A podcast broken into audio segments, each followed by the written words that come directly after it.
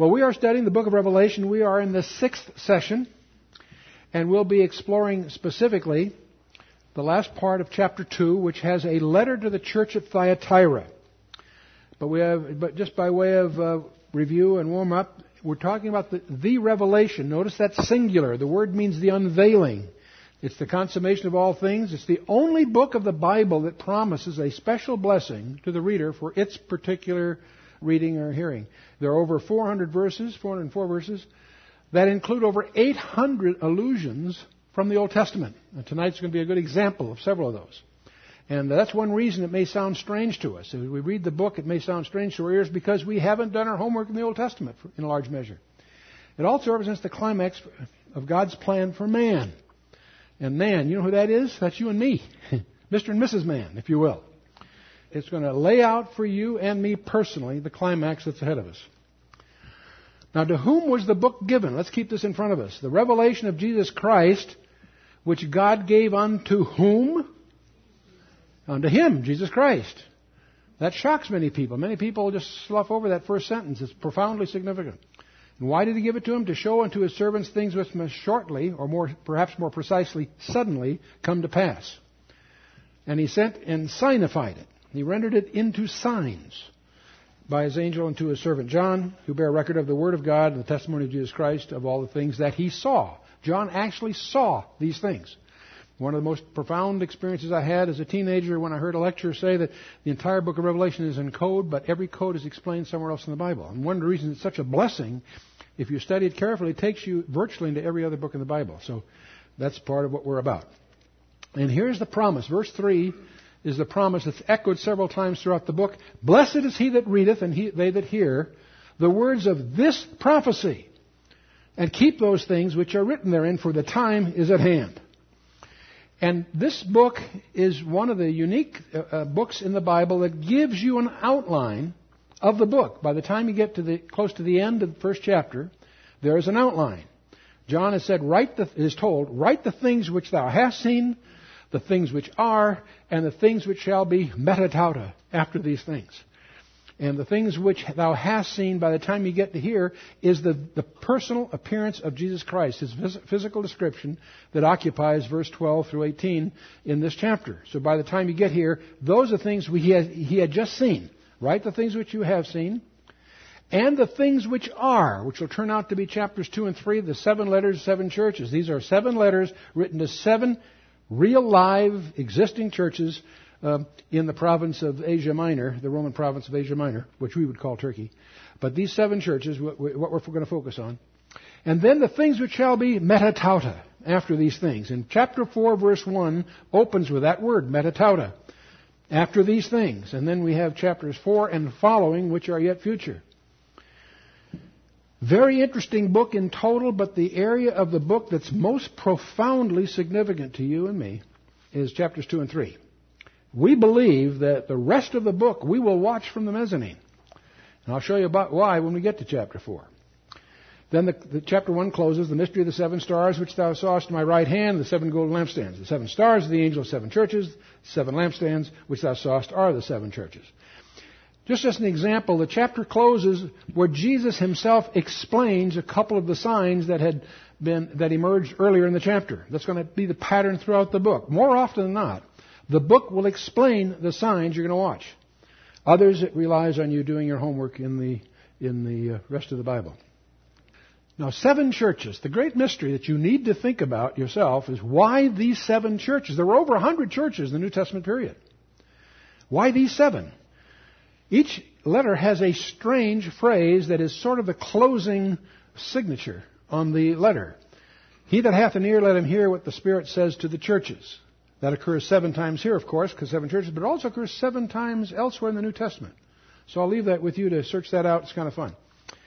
There are at least four levels of application of these letters. First of all, they were local, local churches.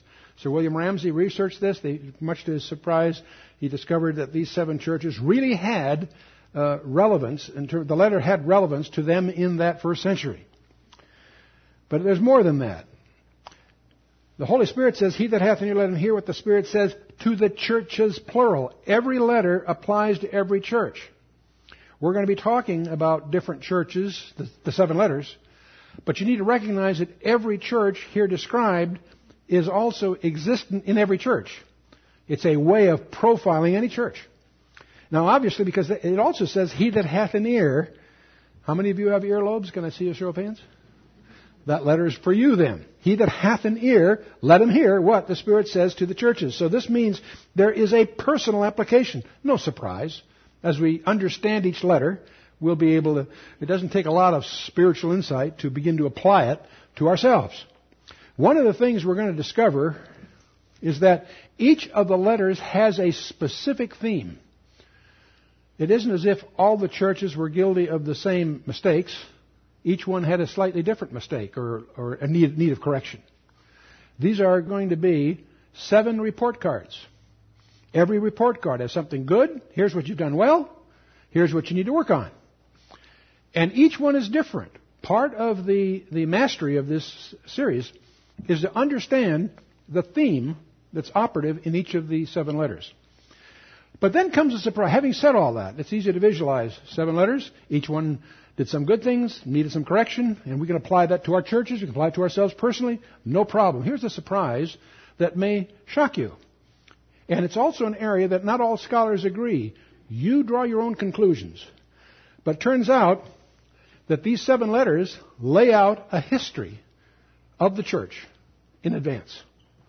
Now, you say, Chuck, that's pretty wild. Yes, it is. Is that true? You decide yourself. We're going to look at what the letters say, and we'll take a look at history, and I, am going to predict you'll be astonished at how they fit. In fact, if they were in any other order, this would not be true. So I believe that order is deliberate and is instructive. There are seven elements to each letter. First of all, the name of the church will turn out to be significant. The title that Jesus uses of himself to open the letter is selected from chapter 1. There's seven different titles, but he picks a different one for each church. The title that Jesus takes of himself, the emphasis, in other words, is a clue that'll help you understand what is the issue with that particular letter. So it's, this is going to be like a little treasure hunt here. Then there's a commendation. Here's the good stuff. Here's what you've done well. Well done here, here, here. Here's my concern, He'll, Jesus will say. Here are the things that Jesus is not so pleased about. Then there's, of course, from all of that, an exhortation. Do this and do this and do this. Then there's a promise to the overcomer. The letter includes a special promise to the person, to the one that's an overcomer. We'll talk about what an overcomer is in a minute. And then we have this closing phrase. He that hath an ear, let him hear what the Spirit says to churches. You need to recognize there are these seven elements because in a couple of places, one or two of these elements will be missing. And you wouldn't notice it unless you're sensitive to the structure of each letter. And that's also a clue as to what's really going on here. So the first letter was Ephesus, which means the desired one or darling. And we understood that they were very strict on doctrine. Good, that was the good news. But they had lost their first love. God wants devotion, not just doctrine. But we notice as we went through that something very strange that the promise of the overcomer in the book of uh, to, to, the letter uh, uh, Ephesus was appended after the closing phrase. It was like a PS on it, if you will.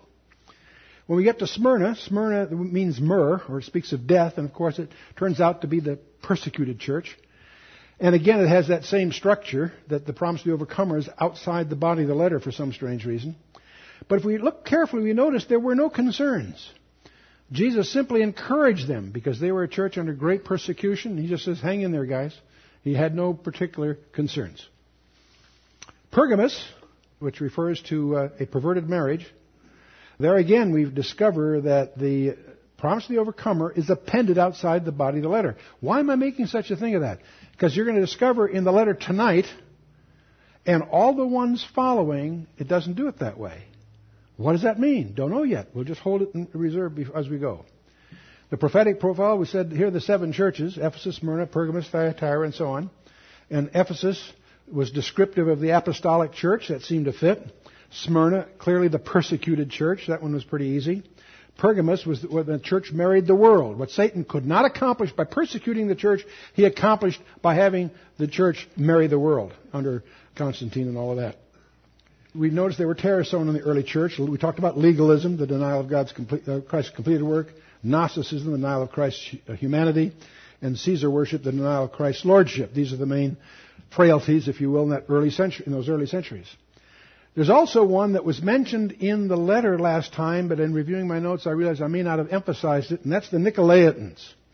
What were they? The Nicolaitans, some are, believe it was a first century sect that abused the, their liberty in Christ. There are scholars that conjecture that was the, that's what it was. More than that, most scholars recognize that it's an untranslated word. Nikeo means to conquer or rule. The laos means the, uh, the people, the laity. And the whole idea of Nicolaitans was to rule over the people. That's what Christ hated. And he told the, in the church of Ephesus, the good news is you also hate the, the deeds of the Nicolaitans, which I also hate. And we, we suspect that in either case, the Nicolaitans refers to the whole idea of using a clerical structure to rule over the people and to, to seek apostolic authority for their opinions of the early times. And so Jesus told us how to organize a church. He had the leader wash the feet. That's his concept of an org chart is in John 13. Now the deeds that were hated by the Ephesus, and they get commended for that, became the doctrine in Pergamos as part of that whole episode. So we see a progressive there. As we talk the application of all churches, Ephesus obviously was devotion, not just doctrine. Smyrna was just hang in there, endure the persecution.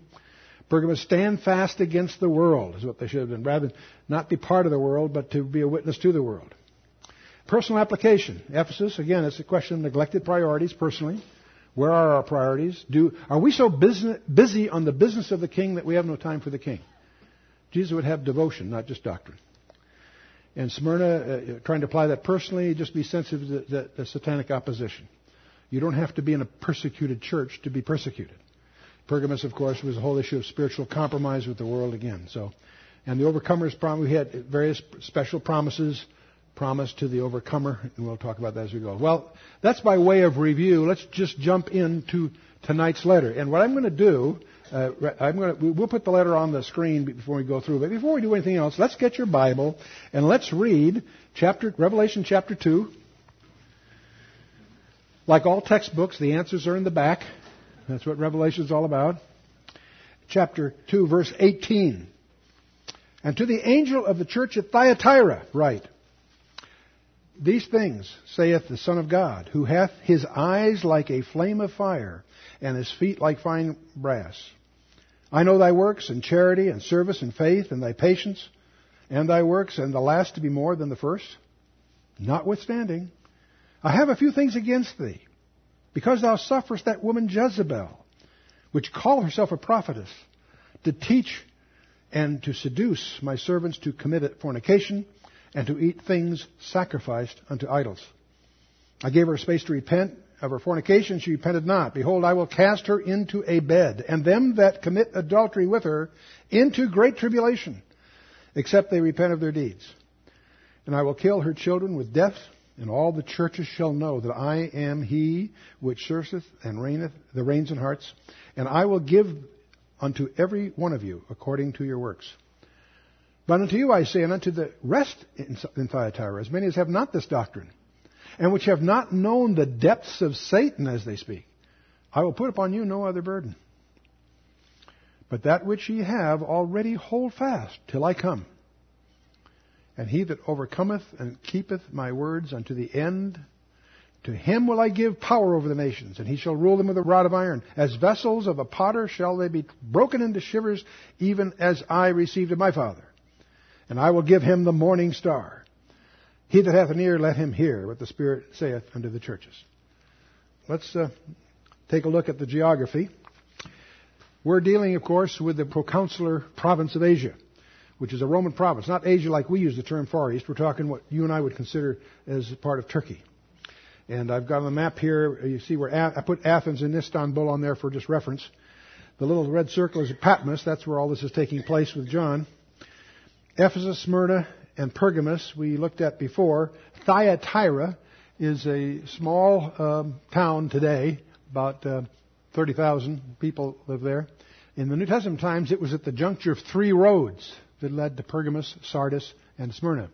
And so it was a frontier fortress to guard those very critical roads.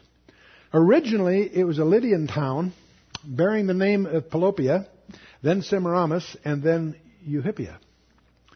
And here's the clue. The word Thyatira really come, as a word that means daughter. But what's really a clue to its spiritual significance is to recognize that its previous name, one of its previous names, was Semiramis. And who was Semiramis? Anyone? The consort of Nimrod, the mother of the posthumous son of Tammuz, that becomes the core trio, Nimrod, Semiramis, and Tammuz, in the Babylonian mysteries. All paganism, all idol worship has its roots in the Babylonian legends having to do with Nimrod, Semiramis, and Tammuz. So the fact that this town is a town that once held the name of Semiramis, I think is a very important clue. In any case, it was taken by the Persians and then, of course, the Greeks under Alexander. It ultimately passed to the possession of one of his key uh, generals, Lysimachus, uh, and uh, the. But in 301 BC, Lysimachus was defeated by his rival Seleucus, another one of when you know when Alexander died, four key generals divided up the empire. And so it became really part of Syria.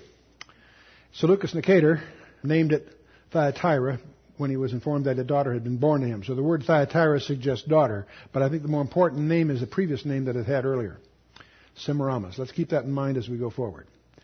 See, the Babylonian legend, of course, is that Tammuz was born to Nimrod and Semiramis. He's associated with the sun god. He was considered to die at the winter solstice. That's when the you know the days get shorter and shorter and shorter. And then he's considered as resurrected as the days get longer. And that was celebrated by burning a Yule log in the fireplace and then replacing it with a trimmed tree the following morning. If you want to find the biblical references to that, check out Jeremiah 10. It's astonishing to discover, if you haven't yet, how many of our so-called Christmas traditions all go back to Babylon. The mistletoe, the wassail bowl, and so forth. But let's move on. This is somewhat by way of review. Nimrod founded the original Babylonian religion, Semiramis and Tammuz of Babylon. Uh, in other languages, on Phoenicians there were Ashtoreth and Tammuz, and Isis and Horus of Egypt, Aphrodite and Eros of Greece, or Venus and Cupid of Rome. All this is mapped out in the classical study by Alexander Hislop called The Two Babylons, or a more contemporary version uh, of, of this whole scholarship is by Dave Hunt, A Woman Rides the Beast. We'll talk a lot about that before our study in Revelation is over. But most people don't realize that the priesthood that was founded in Babylon moved when Cyrus conquered Babylon, the Babylonian priesthood and the initiates fled and set up shop in Pergamus. We talked about this last time. So the centroid of power ultimately goes from Pergamus to Rome, where it gets uh, Latin labels and forms the foundation of pagan Rome. We're going to talk a lot about that. The background of Pergamus and Thyatira have much in common, so this, re- this review is a double review in a sense. And uh, when Cyrus conquered Babylon, of course, they founded the center at Pergamus, and the king there took the title Pontifex Maximus, which was a religious title. He was the high priest of the Babylonian pagan system. Because Rome, of course, all the Caesars kept that title up until 378 AD. That's when the bishop of Rome absorbed that title for himself, and endured from that point on as, in the bishops. We'll come back to that. Constantine um, has a strange experience which causes him to uh, when he takes over the empire to uh, make Christianity no longer illegal. In 325, the Edict of Toleration. He favored Christians at court. He exempted Christian ministers from taxes. He issued a general exhortation to all his subjects to become Christians. He did not make it a state religion. That comes two leaders later. But he does, he's so fed up with the paganism of Rome, he moves the world empire to Constantinople. And uh, we'll talk about the implications of that as we go here. But Constantine is a much maligned guy. Many people, especially Christians, are critical of him. He did a, a he did a lot of interesting things. He, he, he ceased the gladiator thing. He reduced the killing of unwelcome children. He abolished it. It's amazing, by the way, how many ancient cultures, the Persians, the Romans, others, regarded abortion as a crime. Because population was their force of strength, and to abort a child was to injure the state. That was their view. Interesting. He, he uh, Constantine abolished crucifixion as a form of execution. He repealed the, the persecution edicts of his predecessor, Diocletian. He assumed a headship of the church, advanced Christians to high offices. He declared Sunday as a day of worship. That's widely misunderstood. He had three different groups of sun worshippers in his empire, plus the Christians that are now legal. And so he declared a day that would presume, in his mind at least, that would unite them all. It was his gesture to try to unite the empire. It was also a big deal for the slaves because he forbid work on Sunday. They never had a day off. This created a day off for over 50% of the population, which were slaves. So the marriage is now consummated between the church and the world. Julian, the comes along, the Julian calendar that preceded the Gregorian one. He sought to restore paganism, but he only lasted a couple of years. Jovian reestablished the Christian religion, but it was Theodosius that really established Christianity as the state religion. That was the biggest disaster of all because now you have unregenerate people entering the church and running the churches. So ambition, heathenism, and so forth all emerge in, the, in this world church situation. That starts bad news, big bad news. Now, getting back to Thyatira, Thyatira is, turns out to be a very important center for the powerful trade guilds. That trade guilds were a big deal in those days. You had, if you were, had a skill of some kind, in order to have a job, you'd have to be a member of that union. But that union was not only compulsory; they each each union was under the patronage of one some pagan deity, and all their meetings and procedures were all tangled up in the worship of that deity. So it was a real, a real uh, source of conflict for a practitioner that was Christian because he couldn't get a job unless he was in a trade guild, but in the trade guild it raised all kinds of issues. Thyatira, by the way, was also known for its dyes, particularly purple, but actually it may turn about, but you always hear purple, it may have been scarlet, but I won't split hairs here. Uh, it was, uh, apparently they had a madder root that is very prolific in that area. When you get to Acts 16, you encounter Lydia, who is a sales rep living in Philippi, but for Thyatira. So we have heathenism now uh, is, is uh, Christianized.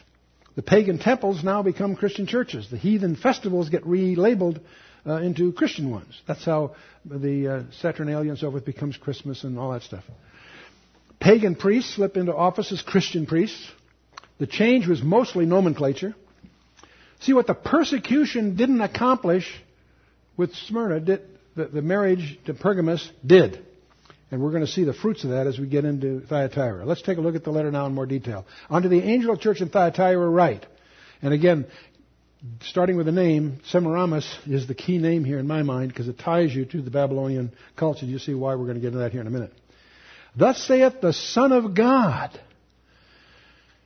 This is the only mention of the Son of God, that title, in the book of Revelation. Jesus picks it here and I'm going to suggest the possibility is that it's in apposition to the theme of the letter, which is going to be the Queen of Heaven, with Jezebel and all of that. Thus these things saith the Son of God, who hath his eyes like a flame of fire, and his feet are like fine brass. Now when you see the word like, that tells you it's a simile. His eyes were like a flame of fire. These are the eyes of inspection. These are the eyes of judgment. His feet like fine brass. Feet deal with the walk. And brass speaks of judgment. Brass was the material that could sustain fire. That's why brass is used Levitically uh, to suggest uh, to judgment. That's why we had a serpent of brass that we talked about in previous sessions and so forth. So the title of Christ is the Son of God. Very strange, strange, illuminating label that puts us right away. He's and he apparently is coming in the form of judgment here. He's he's concerned. But he opens up, as he does all his letters, with a commendation. I know thy works. That's a key phrase. Jesus knows what you're doing. He knows the fruits of what you're doing. I know thy works. Nothing will be a surprise to him. I know thy works, and charity, and service, and faith, and patience, and thy works, and the last will be more than the first. He gives them a good compliment. He's fully informed on them, and they, their walk is good and improving. We're going to talk about a lot of negative things here shortly. Let's not lose sight of the fact that he opens up with a commendation. Okay? And it's not only as accommodation, but it's even that aspect of it is improving. But there is a problem. Here's his concern. You get that horrible word, notwithstanding. Your boss calls you into his office and says, Hey, you've really done a good job. You've done this, this, this. I'm quite impressed. And you feel pretty good. Then he says, Notwithstanding. Sounds like a pink slip coming, doesn't it? Notwithstanding, I have a few things against thee. Because thou sufferest that, that means permits, suffers that one Jezebel, which called herself a prophetess. Doesn't say she was, it says she called herself one. To teach and seduce my servants to commit fornication, to eat things sacrificed unto idols. And I gave her space to repent of her fornication, and she repented not. Now the word fornication obviously speaks of sexual immorality. And that may be at the local level exactly what was going on. But that term is also used throughout the scripture, Old and New Testament, to refer to idol worship. Having intimacy with a false God is fornication in God's eyes. He's a very jealous God. So we've got to recognize that word fornication doesn't exclude sexual immorality, but the term goes far beyond just that. Are we together? Seduced by servants to commit fornication and to eat things sacrificed unto idols. I gave her space to repent of her fornication and she repented not. Now, the problem here isn't Jezebel. The problem here is that the church is condoning Jezebel. See, the problem in Sodom and Gomorrah in Genesis 19 was not homosexuality. The problem in Genesis 19 is that the whole town condoned homosexuality. All the men of the, of the town were at that door. It was the widespread condoning of it. There's homosexuality elements of it all the time. No, it's when it's widespread and condoned civically, that's the problem in Sodom and Gomorrah. We're dealing with a similar thing here. The problem isn't Jezebel, it's that they all embrace it. They, they don't do anything about it.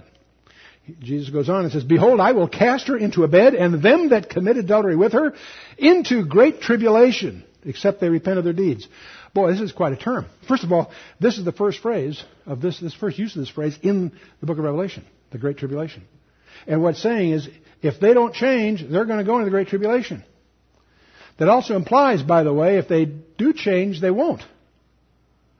This is heavy implications here. The are cast them bed, them committed out in the great tribulation, except they repent of their deeds. We need to really understand who's this person Jezebel? What's she all about? Well, she was the daughter of Ethbaal, which was the king of Sidon, the priest of Astarte, the, and he was the murderer of his predecessor Phales, whom he killed to seize the throne. So that's she comes from a rough family. She married King Ahab, the king of uh, the northern house of Israel, married King Ahab to seal a profitable trade alliance between Israel and Phoenicia. The king of Sidon was part of Phoenicia, so it was a it was a commercial deal. But as she marries Ahab, becomes the queen, she sets out to exterminate the prophets of or Yahweh, or Jehovah, however you want to pronounce it. And so she is bad news. You, and your background here would be to read 1 Kings 18 through 21 to get the background. We'll just highlight some of it here. What she brought to the table was pagan worship. She's a worshiper of Baal and Astarte, which all of which originated in Babylon. So she, along with her husband, ushers in the worst period of time in the Old Testament. And that's saying something. That's saying something. She worshipped Ashtoreth, which is another variation of Astarte. Also associated with all this are what's called the groves. When you read about the groves in the Bible, you may not understand that Jews never had their holy places on the top of a hill. That was always the pagan locations. And on the top of the hill were the groves. What are the, what are the groves? They're trees that were carved to look like phallic symbols. It was part of the pagan worship, the fertility rites, and all of that and uh, all this, this is all uh, also called the abomination of uh, the Sidonians and so forth. The whole concept of the Queen of Heaven, incidentally, is a Babylonian concept, and that lurks behind many of these things, and I won't spend a lot of time on that here. I can't get into Jezebel and Ahab without and deal with this issue without using it as an excuse to jump into 1 Kings 18. I don't know how Cecil B. DeMille missed this chapter in the Bible. He made so many movies with Samson and Delilah and David and Bathsheba and of course the Ten Commandments. Cecil B. DeMille had a had a, a thing for this. He missed the, what's got to be one of the most incredible showdowns you've ever seen anywhere. So we're going to just go through it quickly to get a flavor of this because it talks about what Jezebel is really all about. It came to pass when Ahab saw Elijah that Ahab said unto him, Art thou he that troubleth Israel? This is the king's. Elijah says, I have not troubled Israel, but thou and thy father's house. In that ye have forsaken the commandments of the Lord and has followed Baalim. Baalim here being a plural of Baal, the false gods. Now therefore send and gather unto me, Elijah says, all Israel unto Mount Carmel and the prophets of Baal 450 and the prophets of the groves. There we go. 400, which eat at Jezebel's table. Everybody knows about the 450. They overlook there's another 400 others. You're talking 850 of these false priests. Elijah challenged the king, Bring them all up to Carmel. We're going to have a showdown. So Ahab sent to all the children of Israel and gathered the prophets together in Mount Carmel. They came there because the king told them to. Elijah came to all the people and said, How long will halt ye between two opinions? If the Lord be God, follow him. But if Baal, then follow him. Nobody said a word. Then said Elijah unto the people, I, even I only, remain a prophet of the Lord, but Baal's prophets are four hundred and fifty men. Let them therefore give us two bullocks, and let them choose one bullock for themselves, and cut it into pieces, lay it on wood, and put no fire under it. And I will dress the other bullock, and lay it on wood, and put no fire under it. And call ye upon the name of your gods, and I will call upon the name of the Lord. And the God that answers by fire, let him be God. All the people said, hey, well spoken. Cool deal. Let's get this resolved. Elijah sent the prophets of Baal, choose you one bullock for yourselves and dress it first, for ye are many, and call on the name of your gods, but put no fire under. And they took the bullock which was given them, dressed it, called it, called on the name of Baal from morning until noon, saying, O Baal, hear us. But there was no voice, nor any that answered. And they leaped upon the altar which was made. And it came to pass at noon. I love this part. This is okay. That Elijah mocked them. He said, Cry aloud, for he is a God. Either he is talking or he's relieving himself. That's what the word really means. Or he's in journey or peradventure he sleeps, must be awakened. Here's, you sort of visualize these two guys at two hills. Elijah is just having a field day, mocking them. A little louder. He can't hear you. Maybe he's sleeping. Maybe he's on. Maybe he's going to the John. Something's wrong. And they cried aloud and cut themselves. One of their ways of expressing themselves was to, was to slash and cut and bleed. They cried aloud and cut themselves after their manner with knives and lancet till the blush gushed out upon them.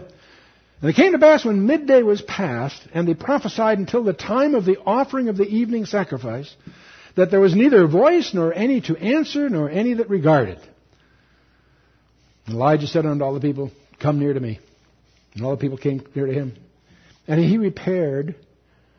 There apparently was an altar that was broken down, was destroyed earlier. So he repairs it. He takes this, puts the stones back up, repairs the altar that was broken down. He took twelve stones, according to the number of the tribes of the sons of Jacob, unto whom the Lord, word of the Lord came, saying, Israel shall be thy name. Remember when, it, when, when Jacob was given the name Israel. That's, and with the stones he built an altar in the name of the Lord, and he made a trench about the altar, as great as would contain two measures of seed. Now here's something he just introduces. You golfers will understand what he's doing. It's called a handicap, okay? He puts a trench about the altar. He put the wood in order and cut the bullock in pieces and laid him on the wood. That is the bullock. And said, fill four barrels with water and pour it on the burnt sacrifice and on the wood. He's dousing it with water. And he said, do it a second time. And they did it a second time. He said, do it a third time. They did it a third time. And the water ran about the altar, and he filled the trench also with water. And it came to pass, at the time of the offering of the evening sacrifice, how appropriate, that Elijah the prophet came near and said, Lord, God of Abraham, Abraham, Isaac, and Israel, let it be known this day that thou art God in Israel, that I am thy servant, and that I have done all these things at thy word. Hear me, O Lord, hear me, that this people may know that thou art the Lord God, that thou hast turned their heart back again. And then the fire of the Lord fell and consumed the burnt sacrifice and the wood and the stones and the dust and licked up the water that was in the trench. Can you imagine that scene? Oh man. When all the people saw it, they fell on their faces. Boy, I can imagine. They said, The Lord, He is God. The Lord, He is the God. And Elijah said unto them, Take the prophets of Baal, let not one of them escape. And they took them, and Elijah brought them down to the brook Kishon. And what did he do? He killed them. Didn't mess around. 1 Kings 18. There's more, but we're going to just, we're going to move a couple chapters. There's another incident that is in the Scripture, and I believe there's no incident in the Scripture that isn't there by design. And I believe that the event that we're going to look in 1 Kings 21 is perhaps the most revealing of all. Let's take a look what happened in 1 Kings 21. It came to pass after all these things, several other things that happened between 18, chapter 18 and 21. But anyway, says, that Naboth the Jezreelite had a vineyard, which was in Jezreel, hard by the palace of Ahab, the king of Samaria. So this little guy Naboth's got a vineyard. It happens to be convenient for the king. So Ahab spake to Naboth, saying, Give me thy vineyard that I may have it for a garden of herbs, because it is near unto my house. And I will give thee for it a better vineyard than it, or if it seem good to thee, I will give thee the worth of it in money. So give him a trade or cash. He wants the deal. But then said Ahab, The Lord forbid it me, that I should give the inheritance of my fathers unto thee.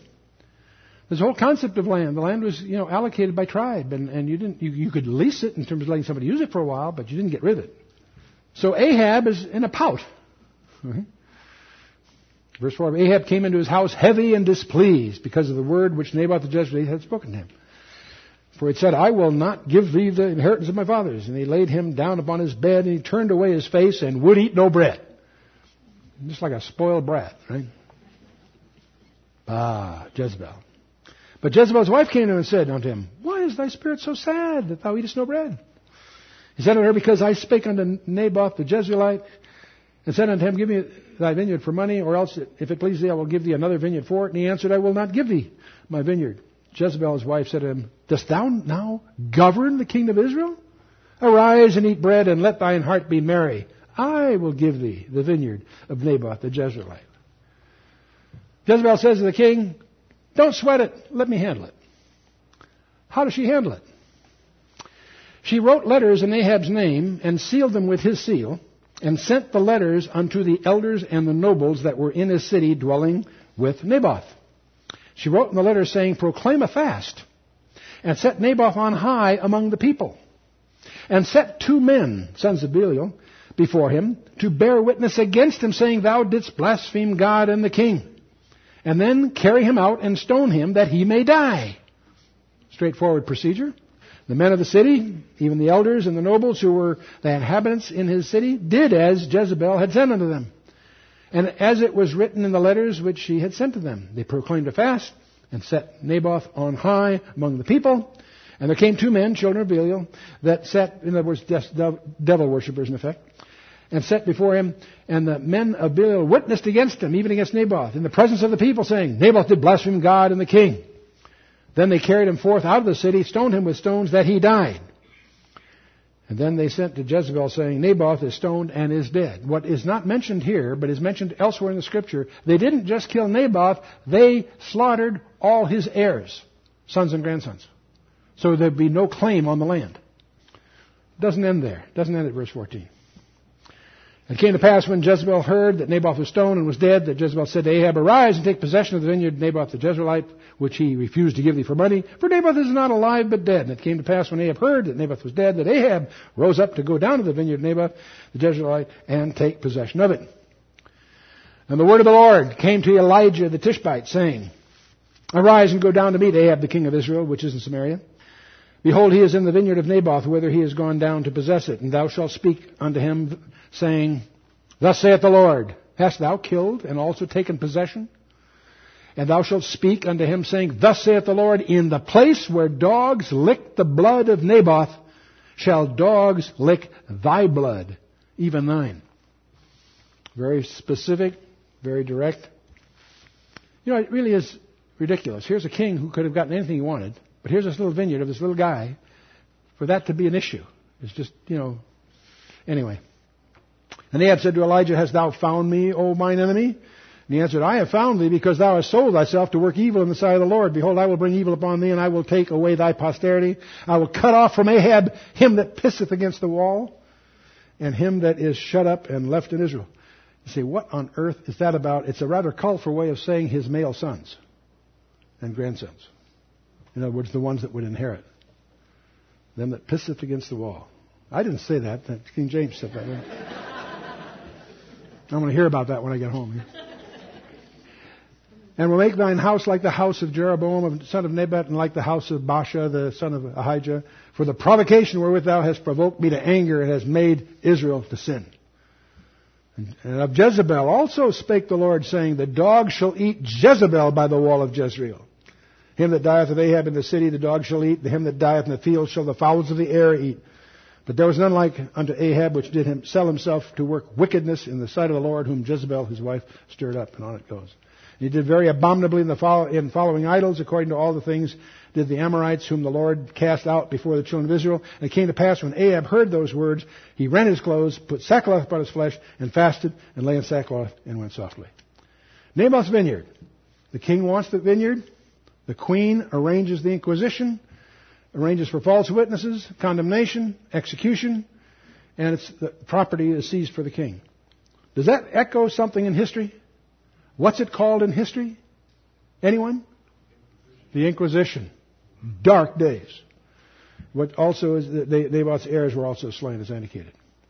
Let's look ahead from 1 Kings into 2 Kings chapter 9 when Jehu, Jehu's quite a guy. I don't have time to get into him tonight, but there is, he was uh, quick on the draw here. He also drove too fast. He broke speed limits, but I won't go into that here. When Jehu was come to Jezreel, Jezebel heard of it. And she painted her face and teared her head and looked out at a window.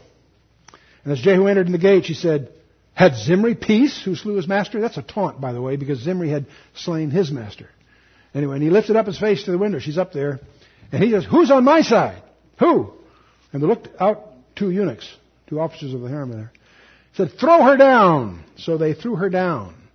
Some of her blood was sprinkled on the wall and on the horses, and he trod her underfoot. And when he's come in, he did eat and drink.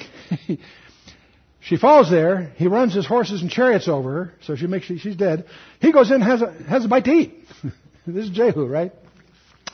He said, Go see now this cursed woman and bury her, for after all, she's a king's daughter, right? And they went out to bury her, but they found no more of her than the skull and the feet and the palms of her hands. Wherefore they came again and told him, he said, This is the word of the Lord, which he spake by his servant Elijah, the Tishbite, saying, In the portion of Jezreel shall dogs eat the flesh of Jezebel. The carcass of Jezebel shall be as a dung upon the face of the field in the portion of Jezreel, so that they shall not say, This is Jezebel. I forgot to mention that Jehu is with his sidekick. The two of them were servants of Ahab at Naboth's vineyard. So they witnessed the sin of Ahab.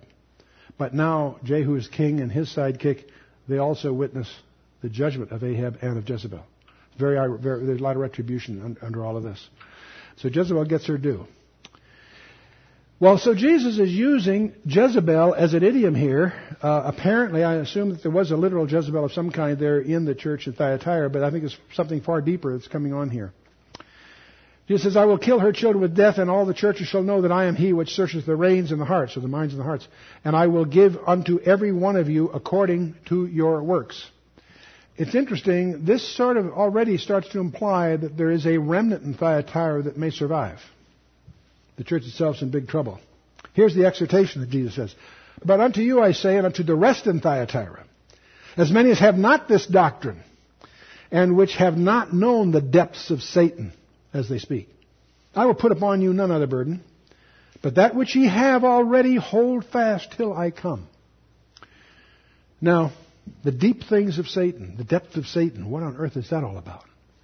Uh, there's a play on words here because the deep things of Satan is uh, bathos and the burden is baros. So there's a phonetic similarity in the Greek. But anyway, that which ye have already hold fast till I come. This is the first place in the seven letters that there is an explicit reference to the second coming of Christ. He says, that which you have already hold fast till I come. That till is a very important word. Then we get to he, he that overcometh and keepeth my works unto the end. To him will I give power over the nations. Now he promises that to the overcomer. The context implies that was the ambition of Jezebel, that power over the nations. Don't go that way. Hold fast to your faith. And keepeth my, he that keepeth my works unto the end, to him will I give power over the nations. And he shall rule them with a rod of iron, as the vessels of potter shall they be broken to shivers. These are all echoes of Psalm 2 and so forth. Even as I received of my Father and I will give him the morning star. This will happen before sunrise. There may be an echo of the star of Jacob that Balaam, the prophet Balaam, talks about, but we'll let that one go for here. And then we have, of course, this closing phrase, He that hath an ear, let him hear what the Spirit says to the churches. This is the first letter where the promise of the overcomer is in the body of the letter. So we have Thyatira, we have the name, we have the, all the elements that we've just gone through. But we notice that unlike the first three, the promise of the overcomer is in the body of the letter as it will be for the coming three ones. There's a change in structure here for some bizarre reason. We'll explore that when we have all the letters in front of us. We've looked at the local. let's talk about the admonitory. How does this apply to churches today? Are there Jezebels in churches today? Well, are there pagan practices in the church today? Absolutely. We're going to be talking about some specific ones, but let's recognize there are pagan practices in every church you'll walk into. The question is how much? Find a church that worships on Sunday. You got Constantine there, not the New Testament. I'm not a Seventh day Adventist, don't misunderstand me. But uh, anyone that thinks that, that Sunday's the Sabbath hasn't done their homework. But that's not a big deal. Paul says, don't let anyone judge you for the keeping of any holy day, Sabbath or Sabbaths. So don't make that a divisive thing. But just understand that Shabbat is the seventh day of the week. Sunday isn't. Sunday's the first day of the week. Some people say, well, we worship it because of resurrection. If that's your argument, fine. We'll leave it lay for now. But let's go on. There are pagan practices. When we talk about Easter, that's the golden egg of Astarte. And the formula for the Easter calendar was deliberately designed by the churches so it would not fall on Passover. And usually it's close. But the point is that there's paganism everywhere. Some churches more than others. Okay, we also have a personal thing. Well, that probably fits pretty much all the way through. Again, pagan practices, how do we deal with that personally? And the overcomer's promises. And who is the overcomer? Let's not get into a legal trip here. 1 John 5 4 is your verses. The same author that wrote Revelation wrote a letter, first letter. Whatsoever is born of God overcometh the world. This is the victory that overcometh the world, even our faith. Who is he that overcometh the world but he that believeth that Jesus is the Son of God? That's our job. We are a walk by faith, not of works. If you have serious faith, works will be a byproduct. But don't put that cart before the horse or you get into a whole a denial of Christ's completed work. Okay, we've covered three of them. Let's get to the most astonishing one of all, the prophetic side of this. What are these depths of Satan, first of all? Esoteric mysteries of the Babylonian cults, of course. In 378 AD, Damasus, the Bishop of Rome, took the office of Pontifex Maximus. That was the high priest of the Babylonian religion. It previously had been the prerogative of the Caesars. But here he took it on, and that when the Christian church now had as its titular head Pontifex Maximus, the very title from the Babylonian paganism. But let's get into the papacy. This is the core issue here. Let's review this. And I want to apologize in advance for any of you who are from a Catholic background, because I'm pretty confident we're going to talk about some history that you may not be aware of. And I'll give you bibliographical references at the end where you can verify this. I do encourage you not to believe a word I say, but to do your own homework. You will not understand the history of Europe unless you understand the tensions between the Vatican and the various kings of Europe as the Vatican aspired to temporal authority, more than religious authority. The word pope, of course, simply means papa or father. It initially it applied to all Western bishops, by the way. About 500 AD, it began to be restricted to the Bishop of Rome. For 500 years, the bishops of Rome were not popes, by the way. What about Peter? They have a, Roman Catholics promote a tradition that Peter was the first pope. It's fiction. There's no historical basis for this. There's no evidence that Peter was ever a bishop of Rome. In fact, he himself seems to have a foreboding over his successors. In 1 Peter 5 3, he says, Neither as being lords over the, God's heritage, but being examples to the flock is his emphasis. Just the opposite, if you will. And by the way, there are people that argue that word Babylon in his second letter, it shows up there as a code name for Rome. That's not true. Babylon was a major Jewish center. In fact, that's where the Babylonian Talmud was compiled. That's all another myth that we'll talk about later in the study of Revelation. In the fourth century, there were five major primary centers Rome, Constantinople, Antioch, Jerusalem, and Alexandria. They each had the bishop in that area was called a patriarch. All five were originally equal. In 395 AD, when the empire divides, Antioch, Jerusalem, and Alexandria acknowledged the leadership of Constantinople, not Rome, Constantinople. That's one reason Constantine moved it. But that started a struggle between Rome, pagan Rome, if you will, and Constantinople. And that struggle goes on for quite a while. The Bishop of Rome, in his lust for worldly power, claimed universal jurisdiction over the church. That just he just asserted it. Unfortunately, that was all. It was his, under his watch. The empire divided into two separate empires, east and west. The Roman Empire itself split into two arms, two legs, if you will. The east, of course, was beset with all kinds of theological controversies. The west was under increasingly weak emperors and it was breaking up before the barbarians. They would fall apart by 476 AD. The eastern leg outlasted the western leg by a thousand years. But these jawbone attempts, these attempts for the Bishop of Rome to somehow declare that he's in charge of all of them, uh, was attempts that continued until Leo I. We want to get to Leo I here. In 445, he obtained from the emperor imperial recognition for his claim as primate of all bishops. In 452, he, did a, he persuaded Attila the Hun to spare the city of Rome. Pretty cool. I mean, he pulled that off. Uh, in 455, a few years later, Genseric, the Vandal, uh, he did the same thing. He talked him into having mercy on the city. These jawbone attempts, these diplomatic moves, really earned Leo I his, his reputation. He had it made.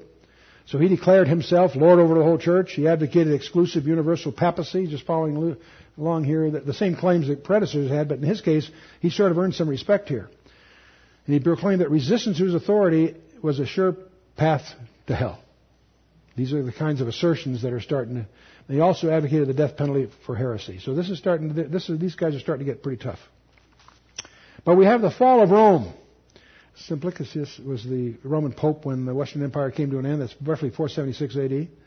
Now, there was no civil authority. All the fragmented kingdoms of barbarians gave all kinds of opportunities to do deals. And the Pope became one of the more commanding figures in the West. Not because of his political authority, just as, as a center of influence.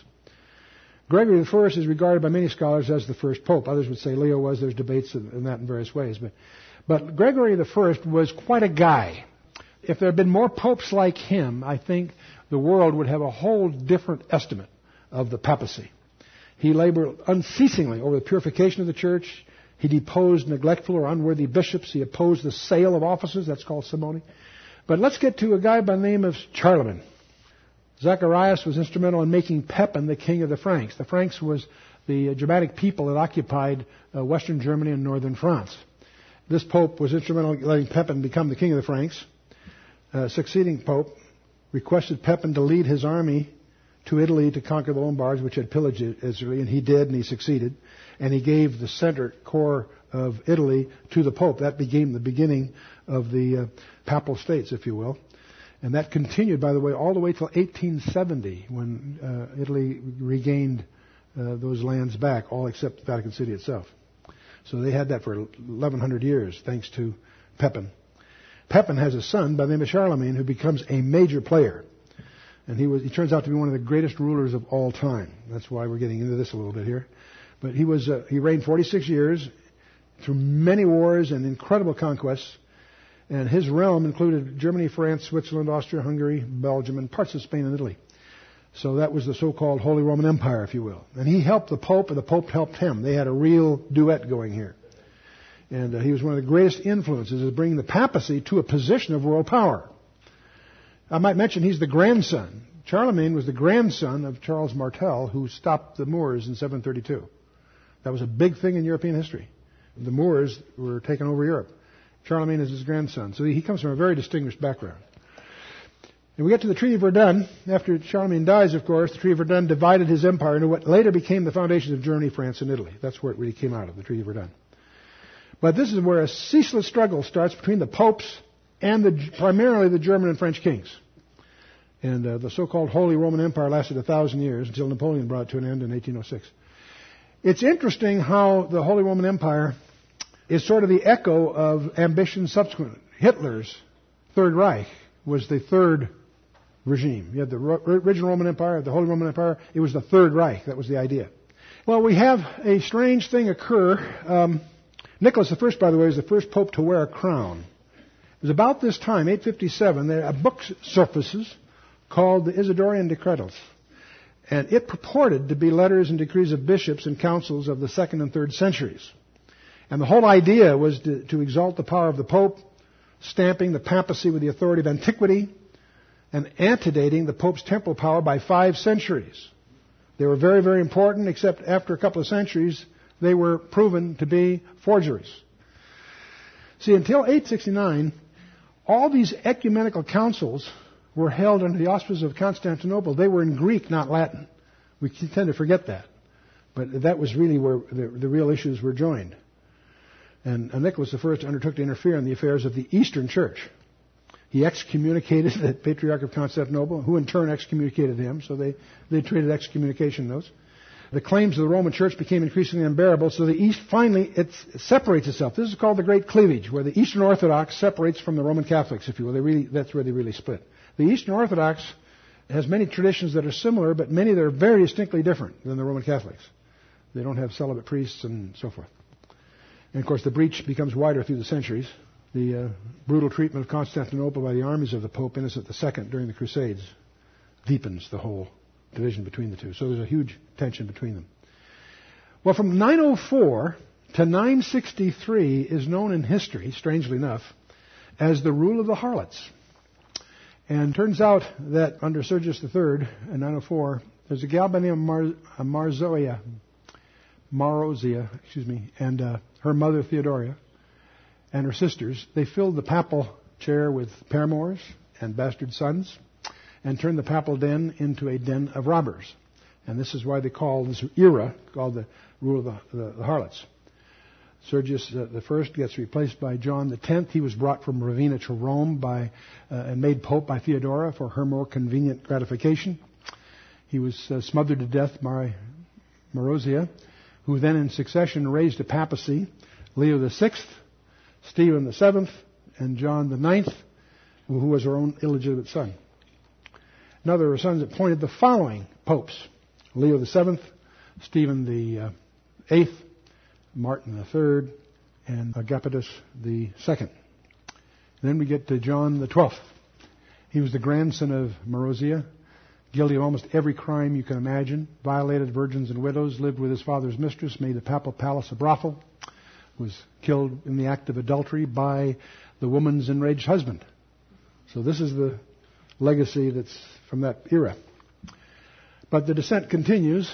We have uh, Benedict VIII and and John the Ninth that bought the office of the probe through open bribery. And then Benedict the Ninth was made pope as a 12-year-old boy through a money bargain with the powerful families that ruled Rome. He committed murders and adulteries in broad daylight and robbed pilgrims in, on the graves of martyrs. A hideous criminal. The people drove him out of Rome, and some people call him the worst of all the popes. Then we have a period of time where there were three rival popes. Benedict IX continued, but Gregory VI and Sylvester III, the Rome swarmed with hired assassins. The virtue of pilgrims was violated. So we get to Clement II.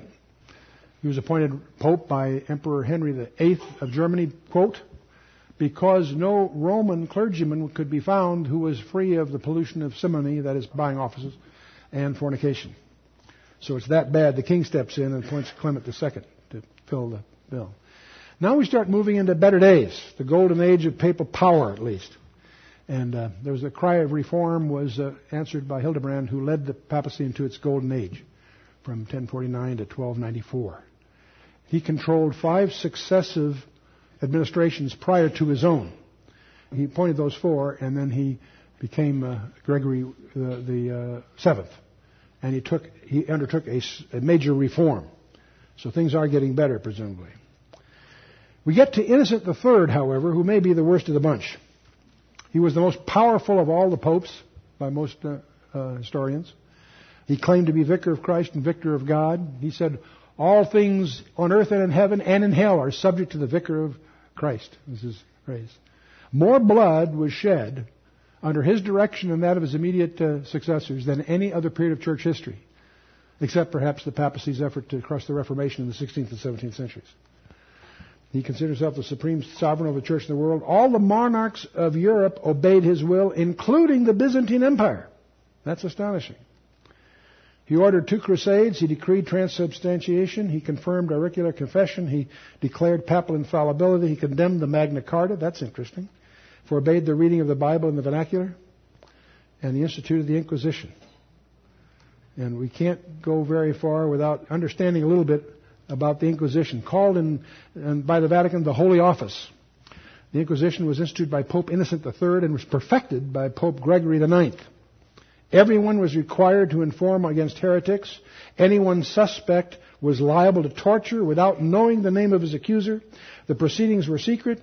The inquisitor pronounced sentence and the victim was turned over to civil authorities to be imprisoned for life or to be burned.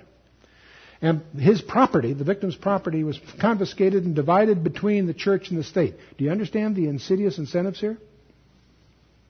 There's a real incentive here to, you know, for a guilty verdict, whatever the circumstances are. The Inquisition, of course, claimed vast multitudes of victims in Spain, Italy, Germany, the Netherlands. It did its most deadly work against the Albigenses. Let's talk about them a little bit. They were in southern France, northern Spain, and northern Italy. They preached against the immoralities of priesthood, the worship of saints and images. They completely rejected the clergy and their claims. They opposed the claims of the church at Rome. They made great use of the scriptures and lived self-denying lives with great zeal for moral purity. That's a formula to get persecuted, isn't it? By 1167, a majority of population of southern France, and, and they were and, and, they were very numerous in northern Italy. In 1208, the Pope Innocent III, strange label, isn't it? Ordered a bloody war of extermination, which utterly wiped out town after town. The inhabitants murdered without discrimination until all the Albigenses were utterly wiped out. They weren't the only ones. The Waldenses a similar but not identical group in the same region emphasizing Bible reading and rejecting clerical usurpation and profligacy were similarly wiped out. Notice this is well before the Reformation. These are backgrounds that lead, of course, to the Reformation. In the 30 years between 1540 and 1570, no fewer than 900,000 Protestants were put to death by the Pope's war for the extermination of the Waldenses. For 500 years, the Inquisition was the most diabolical thing in human history. Well, we get to Boniface the seventh, or eighth, I mean. He, in his famous bull, uh, Unum Sanctum, he said, quote, We declare, affirm, define, and pronounce that it is altogether necessary for salvation that every creature be subject to the Roman pontiff. That was their style. He was so corrupt that Dante, the famous English author who visited Rome during his pontificate, called the Vatican the sewer of corruption and assigned him, along with Nicholas III and Clement V, to the lowest parts of his famous, you know, uh, uh Inferno, yeah, thank you. Then we get to another era that many people don't know about the French control of the papacy. See, the papacy had been victorious in its 200 year struggle primarily with the German Empire. But they met their match with Philip the Fair, the King of France, with whom the history of modern France begins. The death of Pope Benedict the, uh, the 11th, the papal palace was removed from Rome to Avignon on the south border of France, and for 70 years, the papacy was the mere tool of the French court. Many people don't realize that. For the next 40 years, there were two sets of popes, one at Rome and one at Avignon, each claiming to be the vicar of Christ, hurling anathemas and curses at each other. Then we get to what's called the Renaissance popes, from John the 23rd on. He's, he was called by some the most depraved criminal who ever sat on the papal throne, guilty of almost every crime. As Cardinal Bologna, he was uh, 200 maidens, nuns, married women fell victim to his amours. As Pope, he violated virgins and nuns, lived in adultery with his brother's wife, was guilty of sodomy and nameless vices, bought the papal office in the first place, uh, sold lights—I guess you call it, to children of wealthy families, and he openly denied the future life. No surprise.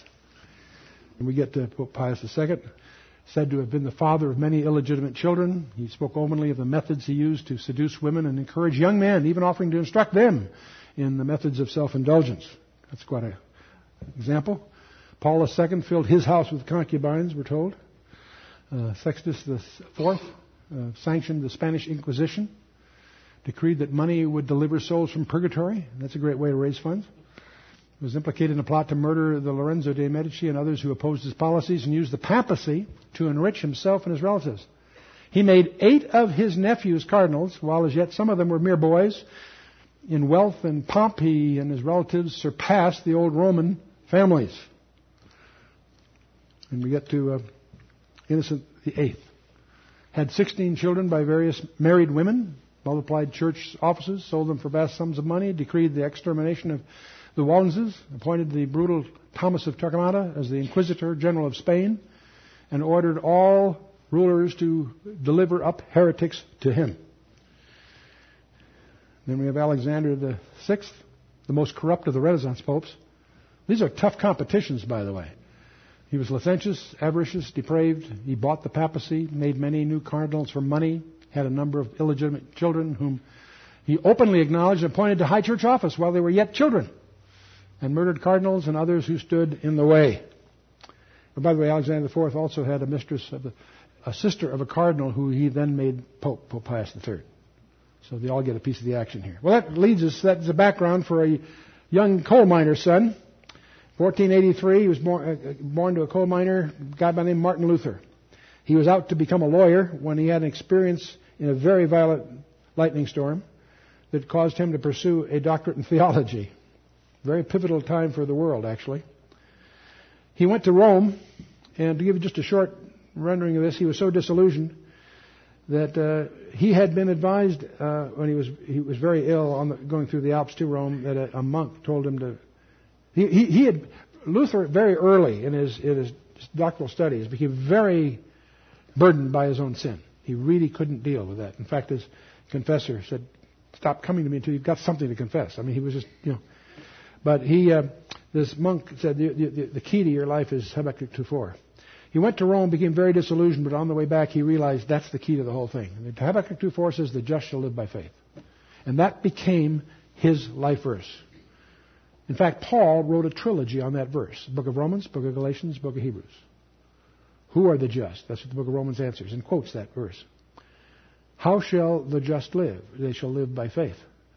How, how, do, how you do that? That's what Galatians is all about. The just shall live how? By faith, and that's what the book of Hebrews elaborates, and, and, that verse is quoted in all three. So it's a very key thing worth, worthy of your study. But in any case, that leads him ultimately on October 31st of 1517.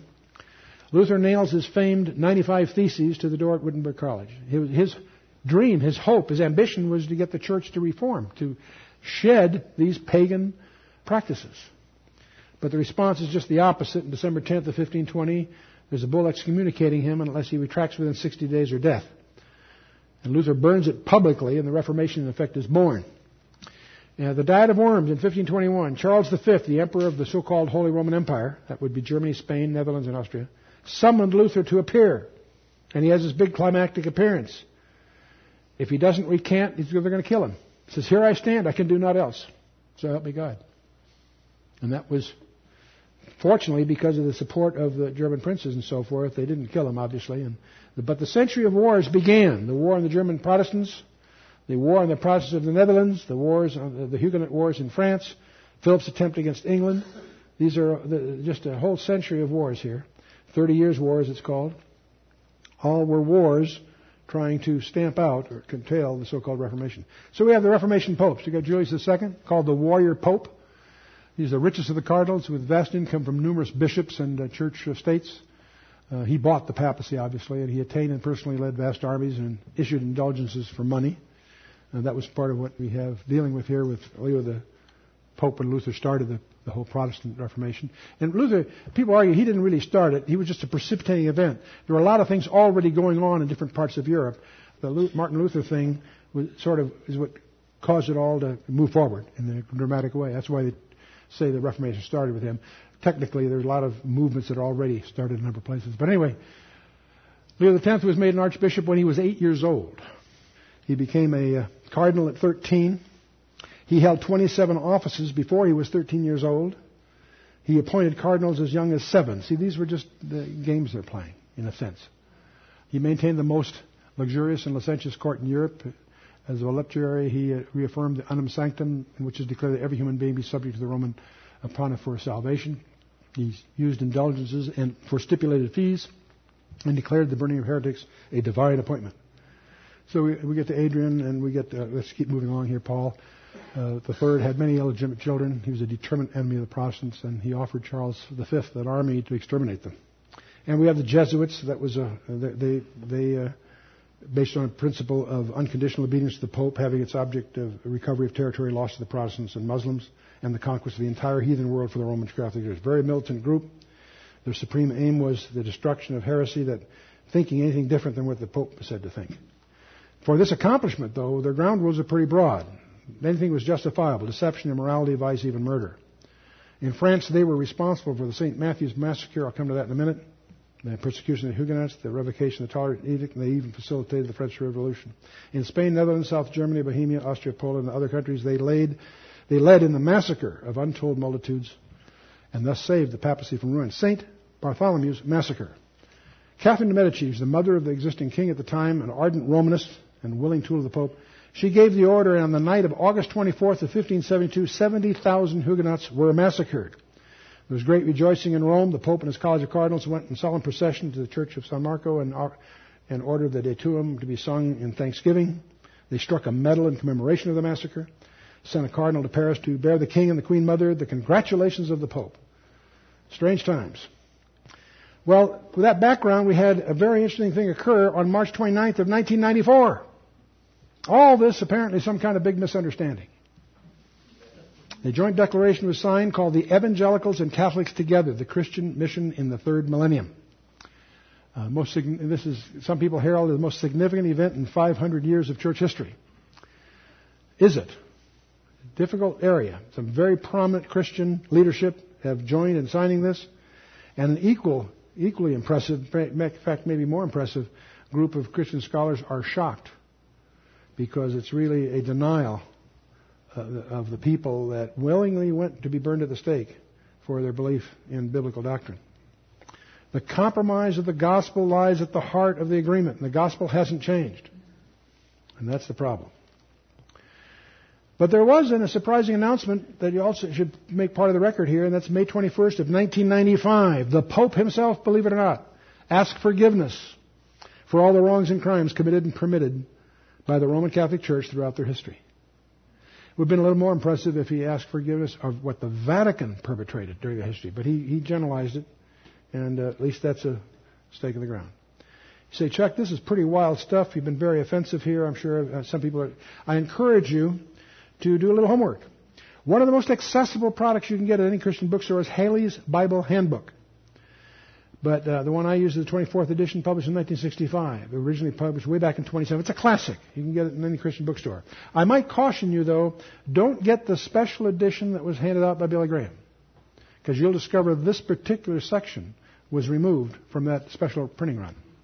So get, make sure you get the whole one. And that'll have a history of the, of the Vatican thing. It'll give you the references where you can check things out. Another way to deal with this subject is to check out the book by Dave Hunt, A Woman Rides the Beast, published by Harvest House in 1994. It's, I, I regard it as a must read for every serious Christian. There are some viewpoints that Dave holds that I don't happen to be quite in step with, but they're not material here. That uh, he's done an outstanding job at researching the background, and he will he has the thing documented thoroughly, so you can check it out.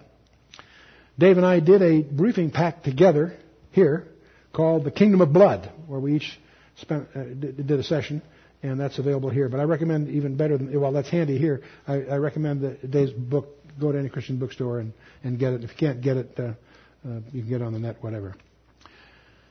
Well, let's get to this prophetic profile. Remember, we said that we had these various churches. Um, Ephesus was the apostolic church, Smyrna the persecuted church, Pergamos is the married church. What do I call Thyatira? Well, for lack of another name, I'll just call it the medieval church. We together? That's, I think, a reasonable descriptor. Um, and again, we, we, made note of the fact that there's a change in architecture that has just occurred, and we're going to study that in the subsequent sessions, but I'll give you a, a glimpse in advance. If I take these churches and I take the various appellations on them, we notice a couple of things. First of all, we notice that these first three had the promises to the overcomer postscripted. And the second group, the promises are in the body of the letter. If nothing else, it at least clusters these into two groups. It's interesting, too, that the last four each have an explicit reference to this, uh, the coming of Christ. The First three do not, the last four do. So that's also distinctive. Thyatira is distinctive in that there, it includes a threat that if they don't repent, they'll be thrust into the Great Tribulation. We're going to see one of the other three churches have just the opposite commitment made. And uh, we'll talk about that as we get to it. So that's just a foreglimpse. As we get through all seven, we'll backtrack and try to look at the, how these all fit together in an overall design. So let's talk about next session. I've run a little over time already, so let's read for next time. Read chapters two and three. Read all, all seven letters. I think that's useful. But outline the next one, which is the letter to Sardis, Revelation chapter three, verses one to six. And what is the, the Sardis? What is their primary need? It won't be as obvious until unless you study carefully. And find out what are the what, what are the distinctives of this particular letter. That's your assignment for next time. Let's stand for a closing word of prayer. Tough stuff. A very difficult period of history to try to summarize briefly. And let's remind ourselves that Jesus commended them, the church at Thyatira, for their works, their services, and so forth. There are some positives there. But he did emphasize this woman Jezebel and all that she represented. I think the parallels to us seem very, very obvious. How does it affect you and me? That's the challenge. Because he that hath any let him hear what the Spirit says to the church is. There are lessons here, independent of the church you happen to attend personally. It has to do with our personal walk with the Lord and our, our forbearance of paganism in whatever form we find it. Our forbearance of immorality, sexual and spiritual immorality. That's the issue, all the way through. And immorality always goes hand in hand sexual and idolatrous together. It caused the church to stumble. It caused Solomon to stumble, the wisest man on the earth. Started off great, but became apostate at the end because of sexual immorality and false worship our hearts. Father, we come before your throne awed that you have loved us so much as to give us your Son, Jesus Christ. And yet, Father, as we stand back and look at history, we just grieve. Just grieve at the miserable response that, on balance, we collectively have made. We thank you, Father, nevertheless, that you've given us your Son. We thank you, Father, that you've brought us to this point in time. We pray, Father, through your Holy Spirit for discernment and understanding. And yes, resolve. We do pray, Father, that you would help us understand what you would have of us where you have planted us. We pray, Father, you'd give us the strength and the equipping to hold fast to be strong as your ambassadors. Keep us from being married to the world, Father. Help us to never forget that we're just passing through. We're pilgrims here. For we look for a city whose maker is you. Father, we would just pray that you would help each of us to grow in grace and knowledge of our Lord and Savior Jesus Christ. Help us to shed the grave clothes of the past. Help us to step forward untrammeled, unhindered by the traditions and the missteps of the past. Help us, Father, to be your ambassadors. Help us to be fruitful stewards as we commit ourselves into your hands without any reservation as we come to you in the name of Yeshua, our Lord and Savior, Jesus Christ, in whose name we do pray. Amen.